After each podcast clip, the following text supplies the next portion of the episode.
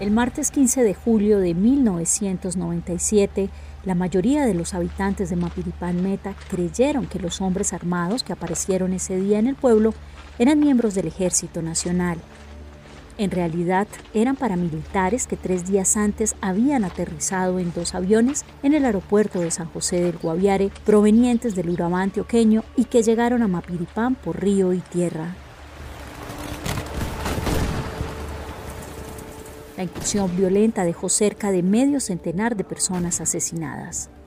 Nelsie, que en ese entonces tenía 23 años, fue una de las personas que sobrevivió. Para 2002, Nelsie estaba embarazada de su tercera hija y el día en que le dieron los dolores previos al parto, la guerrilla mandó desde el otro lado del río Guaviare 14 cilindros. Ella casi muere entonces, pero al final la niña nació.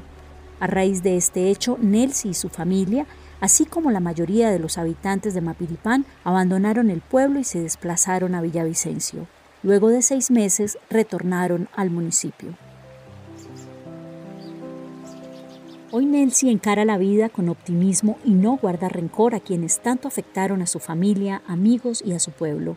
Cuenta que ya perdonó, porque no me quedé en el pasado. Hay que echar pa'lante ante las adversidades y yo lo he hecho. Soy una persona resiliente porque pese a lo que viví, he logrado salir adelante junto con mi familia, asevera.